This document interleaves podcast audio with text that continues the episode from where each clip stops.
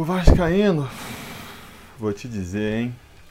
De tédio, o Vascaíno não morre.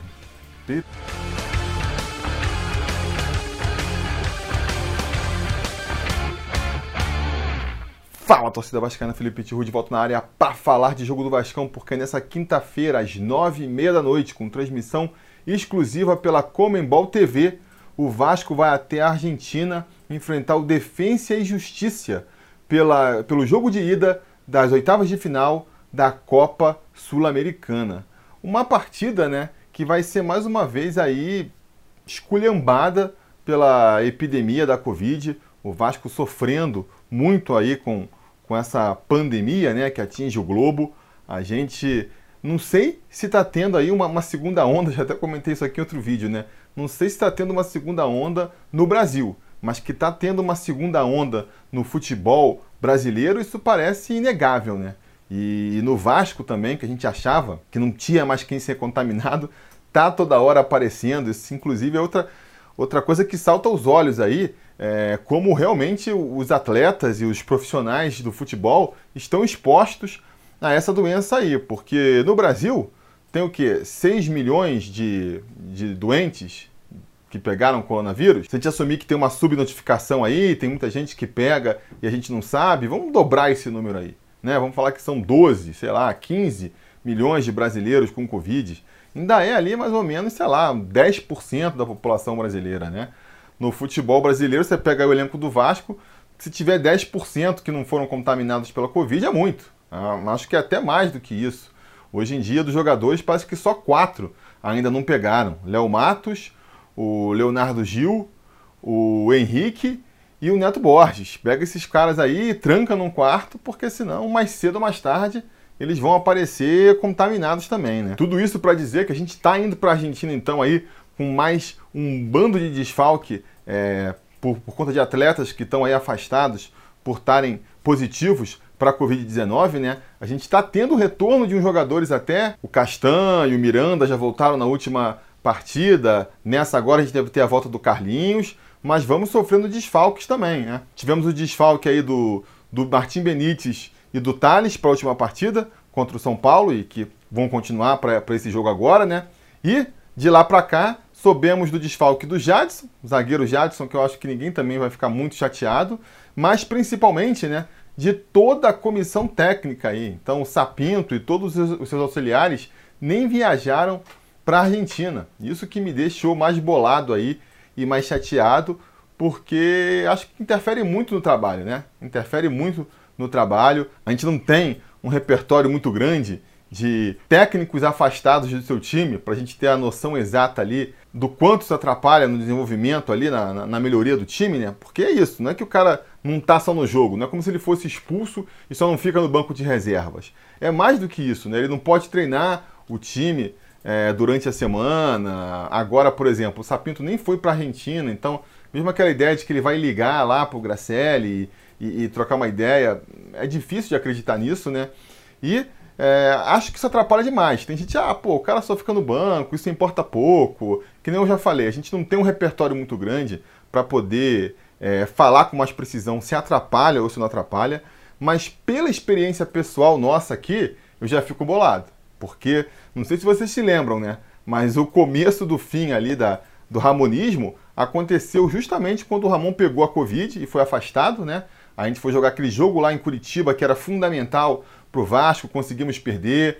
Depois ainda fomos eliminados da Copa do Brasil pelo Botafogo e dali para frente foi só tragédia. Até a queda do Ramon foi só tragédia. E eu não sei, cara, até que ponto, sinceramente, se fosse o Ramon ali contra o Curitiba, a gente não conseguiria voltar com um empatezinho que fosse, quiçá uma vitória, e isso não poderia ter ajudado, né? Poderia ser aquele efeito borboleta que, que ajudaria o restante da competição, não sei dizer. O fato é que eu, que eu fico muito preocupado, fiquei assim bem chateado, porque, cara, a gente, a gente já precisa aí, temos um grande caminho pela frente, né? O time do Sapinto, por mais que a gente veja ali alguma evolução defensiva, ainda precisa melhorar muito para a gente conseguir ter aí um restante de temporada tranquilo. E aí, você ainda perde o treinador e toda a sua comissão técnica por uma semana, né? Se for seguir o protocolo aí do, da CBF, são 10 dias afastados. pô, vai atrasar ainda mais, vai atrasar ainda mais. Aí é complicado, sabe? É complicado. É... Não, não só para esse jogo agora da, da Copa Sul-Americana, que vocês sabem a, a, a minha é, posição em relação a isso, né? Não estou muito preocupado com a Copa Sul-Americana. Não dá. O meu desespero em relação ao Campeonato Brasileiro não me permite ficar muito entusiasmado em relação à Copa Sul-Americana, mas é também para o restante da competição, que eu falei aqui, né? Para o restante da temporada e para o jogo contra o Ceará na segunda-feira, que a gente sabe, né? Vai ser fundamental aí para o restante da temporada do Vasco. Então, a, a minha expectativa para essa partida de agora, basta ver como é que o time vai sentir a saída do Sapinto, né? Como é que o Gracelli, que está pegando mais essa bucha aí, vai se sair também. É mais um bom teste para o treinador. E vamos ver se a gente vê um time em campo, né? Que seja pelo menos aguerrido, pelo menos mantenha aí aquele, aquela entrega que mostrou no jogo contra o São Paulo. É, e que taticamente o Gracelli consiga ali, né? Troque uma ideia com o português. Ele já estava ali fazendo parte da comissão técnica do português, né? Espero que ele consiga, é, tenha conseguido abstrair bem a filosofia do Sapinto, como o Sapinto entende o jogo, o que ele pretende para essa equipe do Vasco, para a gente conseguir, né, por mais que é, de maneira meio desfalcada, conseguir aí ir evoluindo com esse trabalho para atingir um, um, nível mínimo de competitividade no que falta de temporada aí. Então, falando disso, qual vai ser a escalação do Vasco para essa partida aí, né? O Vasco que a, a gente tem também aquele questionamento, né? Aquela é, questão que se levanta em relação a essas duas frentes que o Vasco tem, se deveria priorizar a Sul-Americana ou o Campeonato Brasileiro, deveria ir com o time reserva para um, uma partida ou para outra. Vocês já sabem aqui, pelas outras partidas, que eu iria poupando. Quem tiver que poupar, eu pouparia. Mas a gente sabe que essa não vai ser a postura do Vasco. Eles vão aí com o que tem de melhor. Então, diante disso, qual que deve ser a escalação do Vasco aí para essa partida, né? Diante do que a gente sabe aí. É, acredito que o Gracelli vai repetir o esquema com três zagueiros é, do Sapinto, não tem por que mudar. Então, com isso em mente aí, eu acho que a escalação para essa partida deve ser o Lucão no gol, né? Lucão vai ter mais uma chance aí é, de mostrar todo o seu talento. Foi muito bem contra o São Paulo. Comentei já no vídeo que eu fiz essa semana aí, análise individual dos jogadores. Acho que o Lucão não foi muito exigido. Não foi aquela partida em que o Lucão fechou o gol, operou milagre, é o São Lucão, o Lucão garantiu um ponto para o Vasco. Não dá para chegar nesses termos. Mas quando ele foi exigido, ele foi muito bem. Foi uma partida impecável do Lucão nesse sentido, né? E passou muita segurança também. Todas as defesas que ele teve que fazer, ele fez com muita tranquilidade. Então, realmente, é, por essa partida aí, mostra que toda aquela expectativa que a torcida coloca em cima dele é muito justificável. É muito justificável. Apesar disso, eu também comentei no vídeo dessa semana, não acredito nele barrando o Fernando Miguel, não. Acho que o Fernando Miguel ainda volta como titular. O máximo que ele pode fazer é aumentar sombra para cima do nosso Barba, né? Por assim dizer. Acho que isso né, passa muito por essa partida agora. Não sei se o Fernando Miguel já vai voltar contra o Ceará ou não, mas independente disso, se o Lucão faz uma outra excelente partida agora, faz mais uma partida segura, firme, agarrando todas as bolas possíveis, pelo menos, né? É, acho que ele já aumenta aí a sombra para cima do Fernando Miguel. E aí, quando o Fernando Miguel começar a, a, a, cair seu futebol, tiver numa má fase, ou até mesmo na hora de projetar o elenco para a próxima temporada, a figura do, do Lucão pode ser olhada com mais carinho. Então, é mais um jogo muito importante para o menino aí. Na lateral direita, a gente deve ir com o Léo Matos. Eu não iria, trancaria o Léo Matos num quarto aí e deixaria ele lá isolado até a partida contra o Ceará, porque o Léo Matos é um dos poucos, um dos quatro que ainda não pegaram Covid nesse elenco, né? Eu iria com o Pikachu, que está suspenso para o jogo contra o Ceará, ainda por cima, botaria ele aí para essa partida, mas a gente sabe, né, até pelo que eu já conversei aqui, que eles vão com o máximo de titulares possíveis. Nesse caso, o Léo Matos volta à lateral direita, Miranda deve ser o zagueiro ali pelo setor, fez uma boa partida contra o São Paulo, não tem por que ser barrado agora. No meio, com o Jadson tendo aí sendo, sendo afastado por Covid, né?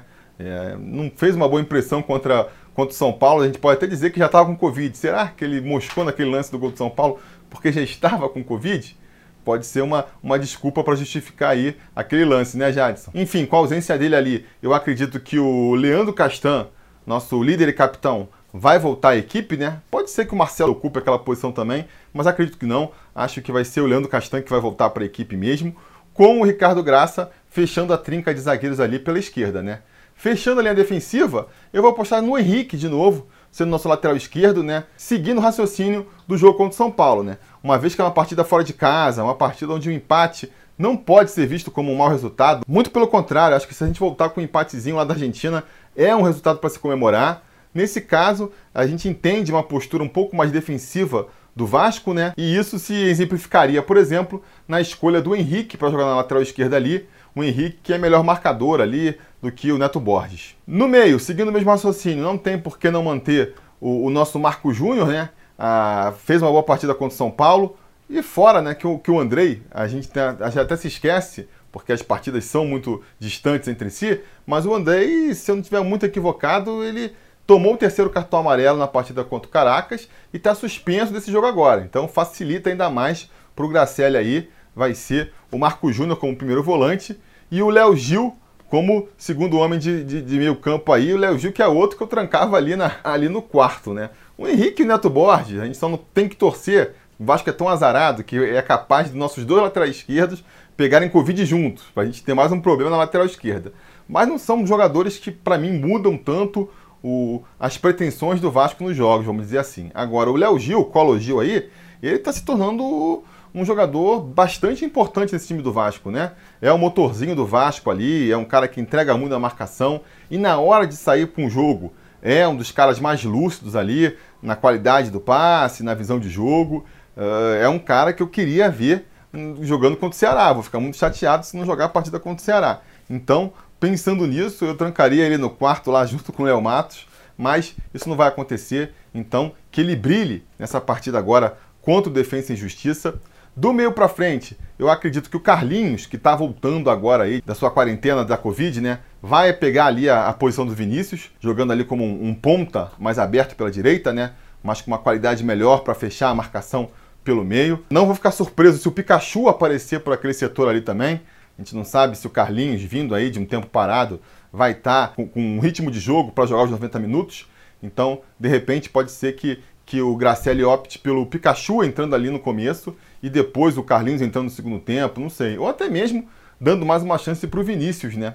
Eu não daria. Depois daquele jogo contra o São Paulo, cara, deixa o Vinícius descansar, volta com ele mais para frente, de preferência na próxima temporada só, sabe? Pela esquerda já é mais fácil, né? O Thales continua aí afastado por causa da Covid e o Gustavo Torres fez uma bela atuação contra o São Paulo, mostrou ali que pode ajudar a equipe sim, é um jogador que não é muito técnico, né? É muito mais de briga e de velocidade, mas as características podem ser interessantes. Conforme ele for ali pegando o entrosamento com o Cano, a duplinha de repente pode passar a funcionar mais, pode passar a funcionar melhor. Então, uh, vamos ver como é que você sai o Gustavo Torres nessa partida agora. E o Cano, que eu já comentei, fecha aí os 11 iniciais. Cano, artilheiro disparado do time na temporada, fez uma partidaça contra o São Paulo, né? Vamos torcer para ele é, fazer mais uma boa atuação aí. Uh, se a gente for sair com uma vitória nessa partida, para mim vai sair pelos pés do Cano, né? Vai passar pelo Cano mesmo que ele não chegue a fazer os gols. E finalmente vamos falar do nosso comandante para essa partida aí, o Alexandre Gracelli, que tem mais um baita desafio na carreira. É, a, situação dele é um pouco parecida com a, com a do Lucão, né? Que nem eu já comentei aqui. É, ele não vai é, virar o técnico do time, mas as partidas, dependendo de como o Vasco se sair nelas, permitem que ele vislumbre no futuro, quando o Sapinto eventualmente é, sair, ele vai sair em algum momento, né? Que, que o Vasco dê uma chance pro Gracelli de repente. Ele já dirigiu o time em duas oportunidades, né? Contra o Flamengo, o Vasco até jogou direitinho, contra o Inter já já foi ruim, né? E agora vai ter uma terceira oportunidade. E se ele é, mostra desenvoltura nesse jogo, nessa situação, ele vai ali meio que se, se escalando, vamos dizer assim, né? Se, se colocando em posição para daqui a um tempo, vamos supor aqui, ó, pior dos cenários. Sapinto não consegue encaixar esse time, tem que cair antes do final do Campeonato Brasileiro, não tem quem contratar não, tenho confiança de que o Gracelli pode seguir com esse trabalho. É uma situação que pode acontecer, né? Então vamos ver como é que ele vai se sair, né? A minha torcida, que eu já falei no começo do vídeo, fica sendo para ele conseguir, por um lado, dar continuidade pro, pro trabalho do Sapinto, né? Dar continuidade ali para para filosofia e para como o Sapinto pensa o jogo, para ver se o time caminha mais nessa direção, fica mais azeitadinho. E do outro, que é igualmente importante, né? Consegue manter ali o brilho dos jogadores, a entrega, a disposição que a gente viu contra o São Paulo. Torço muito para a gente ver se repetindo agora contra o Defensa e Justiça. Vai ser fundamental para a gente conseguir o resultado. Porque, que nem já comentei antes, não estou muito preocupado com a Copa Sul-Americana. Vou ficar torcendo. Acho que se o Vasco passar é bom, até pela questão é, financeira, né? É, a gente ganha bônus aí, isso ajuda a pagar os salários. Acho também que eventualmente aconteceu um milagre aí que a gente fica sempre esperando, né? O Vasco consegue emendar umas três vitórias consecutivas no Campeonato Brasileiro. A gente consegue dar ali uma, uma escapada da zona de rebaixamento, dar uma respirada para a briga ali. Se a gente ainda tiver na Copa Sul-Americana, a gente começa a poder focar mais ali, né? A atenção e dar uma, um carinho melhor para a Sul-Americana. Então pode acontecer. Agora, se a gente for eliminado, eventualmente for eliminado aí, também não vou ficar chateado não. Aí melhor que é foco total, é mais tempo para descansar, mais tempo para treinar para o Campeonato Brasileiro, que, que é o grande campeonato do Vasco nessa temporada, né?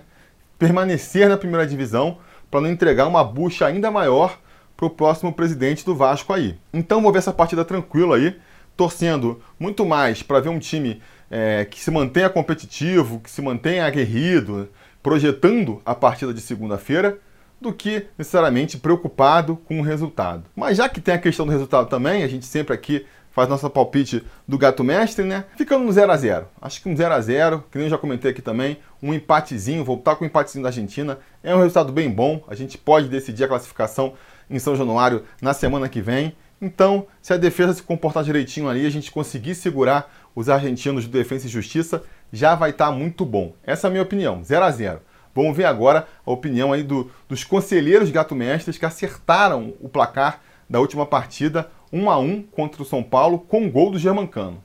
Bota aí. Fala Felipe, fala pessoal do canal Sobre Vasco, aqui é o Williams Menezes, uma, uma das pessoas que acertaram o placar do Gato Mestre da rodada passada, né? Eu, eu apostei no empate 1 a 1 entre Vasco e São Paulo, com o gol do Germancano, e aqui eu vou dizer o que eu acho sobre o jogo entre Vasco e Defensa e Justiça da Argentina pelo jogo de ida das oitavas de final da Sul-Americana. Né? Seria, já seria um jogo naturalmente muito difícil, né? É, ainda mais se for considerar a qualidade do elenco do Vasco, e que, tem, que ainda está se mostrando muito irregular, né? atuações razoáveis, outras ruins, né? É, conseguindo, ultimamente tem conseguido mais empate do que vitória, né? pelo menos não tem perdido, então é, o que já seria difícil naturalmente se complicou ainda mais com esses desfalques, né? Por causa da Covid, inclusive o próprio técnico, Ricardo Sapinto, não vai estar presente, então é, vai ser um jogo muito difícil, o Vasco vai passar muito sufoco, mas eu vou apostar aqui no, no placar, no empate em 0 a 0 O Vasco vai conseguir segurar esse empate lá na Argentina, não vai sofrer gol, mas também não vai marcar. Né? A gente sabe que o Vasco tem encontrado sérios problemas no ataque, né? não, não tem marcado muitos gols e só tem conseguido com o Germancano. E isso quando a bola chega, né? Então, é, e com, em partidas como, como, contra o São Paulo, se mostrou mais efetivo def, defensivamente. Então, eu acredito que esse mesmo desempenho defensivo pode ser aplicado na partida contra Defesa e Justiça e esse 0x0 seria bastante benéfico para a gente no, no jogo de volta, né, né, que vai ser em São Januário na semana que vem. Então, o meu palpite para o Cato Mestre é Vasco 0, Defesa e Justiça também 0. Valeu! Fala Felipe Tihu, galera do canal Sobre Vasco, aqui é o Jean Santana de Londres. É, acertei o palpite contra o São Paulo, empate em 1 a 1 e todos os palpites que eu acertei foram empates, né? Para esse jogo contra o Defensa vai ser um jogo é, difícil, como qualquer um que o Vasco, qualquer jogo que o Vasco entra em campo para jogar. O Defensa é um time bastante rápido, principalmente na frente, só que a defesa vai estar com, com grande desfalque, né? Então eu acho que o Vasco pode ganhar essa partida, porque a defesa do Vasco está muito forte. Então meu palpite vai ser de 1 a 0, gol de Germancano. Não tem como errar, hein? Então tá aí, as apostas estão lançadas. Lance a sua também aqui nos comentários. Se você for um apoiador aqui do canal, seja lá no apoia.se barra sobre Vasco, seja sendo um membro aqui do YouTube, você vai estar tá já concorrendo ao troféu Gato Mestre, né? Vocês estão acompanhando aí. Se não está também no é apoiador aqui, ajuda a gente aí com like, compartilha o vídeo com, com os vascaínos aí e, e dessa palpite aqui, as suas expectativas para essa partida. Você acha que o Vasco tem que focar na Copa Sul-Americana? Tem que é, levar a, a Sul-Americana em consideração ainda ou não? Tem que ser foco total no Campeonato Brasileiro para a gente tentar fugir do rebaixamento. Diga seus comentários aqui embaixo e não se esqueça de voltar mais tarde, porque se tudo der certo e nada der errado, assim que essa partida acabar, a gente volta aqui para comentar o resultado. Beleza? Tá combinado? Então tá combinado. A gente vai se falando.